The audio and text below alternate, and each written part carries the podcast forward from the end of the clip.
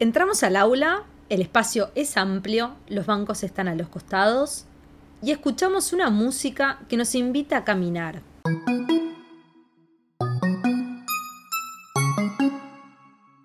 Al fluir de cada paso, una indicación nos sorprende al andar.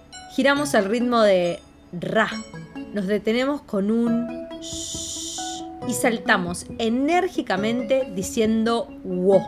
Entre pasos, movimientos y sonidos se crea una sinergia colectiva que nos indica que ahora estamos conectados. ¿Qué sentido tiene movernos? ¿En qué nos ayuda? ¿Para qué generar dinamismo en la clase? ¿De qué nos sirve el aula en movimiento? Te presentamos en este primer episodio algunas respuestas a esas preguntas y ejercicios prácticos para llevar al aula. ¿Nos acompañás?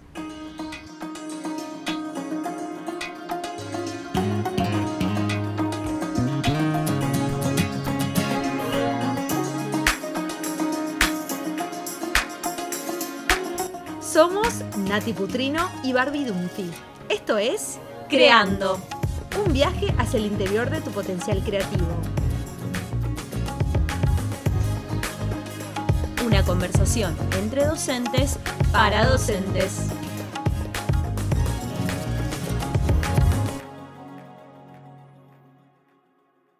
Llegar a una clase y no tener que sentarnos como lo hacemos habitualmente ya genera un movimiento físico y mental. Ahora bien, hay distintas maneras de generar movimientos en la clase.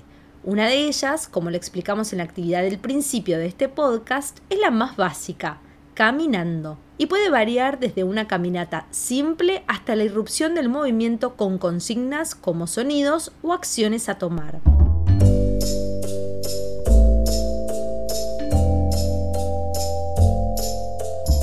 Si nos preguntamos qué sentido tiene el movimiento en la clase, te diría que caminar nos conecta con nuestro cuerpo, con nuestro sentir, con los otros y con el entorno en el que estamos. Nos vuelve a lo más humano, a los sentidos, trayendo la conciencia al aquí y ahora. Centra nuestra atención en el momento que estamos viviendo. Y esto, obviamente, ayuda mucho a los alumnos a que focalicen en lo que está sucediendo. Esto sucede sobre todo en el inicio de la clase, que es uno de los momentos más importantes, ya que se ponen en juego todos los objetivos y la búsqueda del propósito que queremos construir. Cuando abrimos una clase con movimiento, genera un factor sorpresa que despierta curiosidad y desarrolla atención plena en el momento presente. Empezar distinto una jornada que no esperamos que sea de esa manera nos invita a querer involucrarnos en lo que vendrá. El docente e investigador norteamericano Eric Jensen, en su libro Enriching the Brain, nos aporta algunos datos que queremos compartir.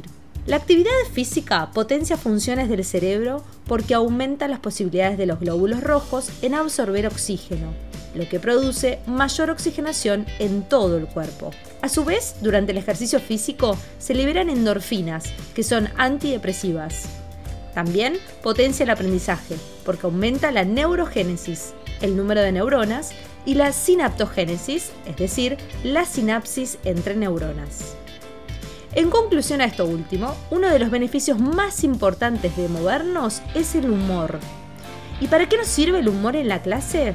Despierta la atención, crea un clima de trabajo positivo, aumenta la posibilidad de recordar una situación o contenido, desarrolla la salud mental provee una manera de recordar las reglas y mantiene la disciplina sin generar tensión. Retomando lo que hablamos anteriormente, la caminata puede ser simple o podemos ir agregando consignas que nos lleven a crear propuestas pedagógicas con más sentido y construcción.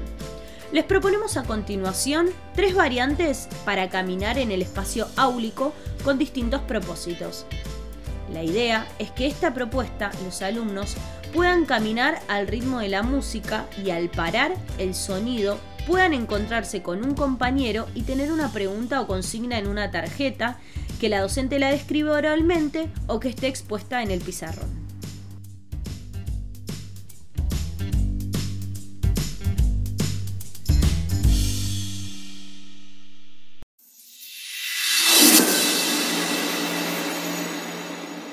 Caminata número 1. El puente. En este primer caso, el docente brinda consignas para generar encuentros entre dos personas que permitan entablar un breve intercambio. El objetivo es rastrear los saberes previos que tienen nuestros alumnos o conocer experiencias u opiniones. Por ejemplo, ¿cómo imaginas que se creó el mundo? Si pudieras viajar en el tiempo, ¿con qué prócer conversarías y por qué? ¿Por qué la democracia no es perfecta como la presentan los libros? Sos director técnico de un equipo. ¿Cómo organizarías los entrenamientos para que todos tus 26 jugadores tengan la misma posibilidad de jugar la misma cantidad de fechas? Estos serán la base a partir de la que se construirán nuevos aprendizajes.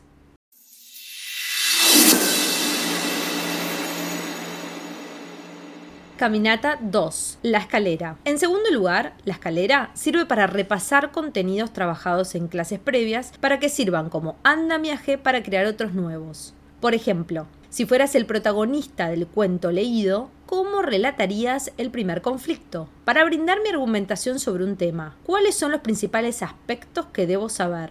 ¿Qué ambientes son los más adecuados para que una planta crezca?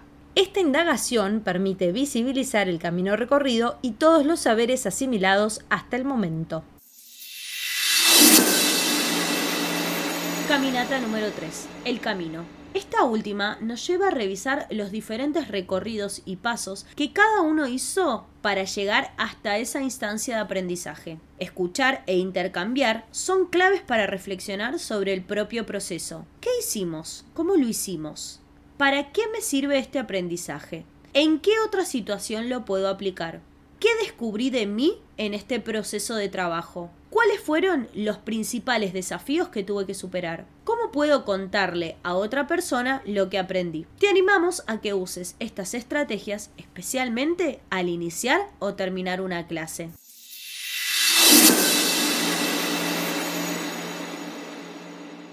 Al caminar se mueve mucha energía, cuando estamos en movimiento, miramos a los otros, nos reímos de algo que sucede y las ideas se ponen a jugar en nuestra mente. Las caminatas son, sin duda, un gran recurso. Se le puede sumar a la idea del movimiento en el aula otra propuesta que la llamamos figuras.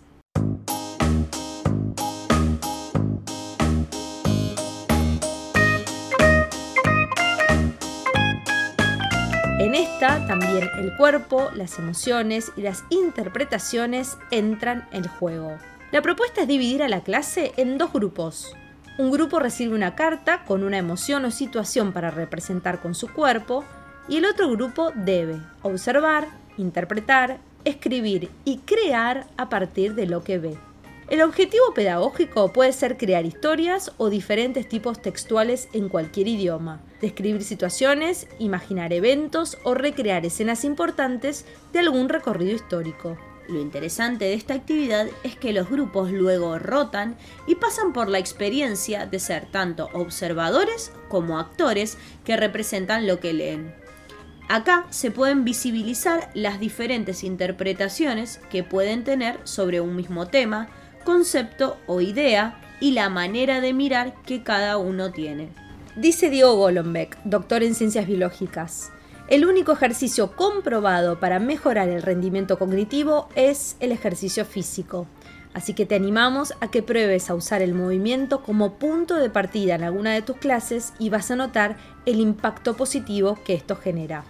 El cambio empieza en el interior del aula, con prácticas innovadoras y dinámicas como las que te compartimos en este episodio y en los que vendrán. Anímate a seguir explorando tu potencial creativo para enriquecerte como docente e impulsar a tus alumnos para que sigan creciendo y aprendiendo.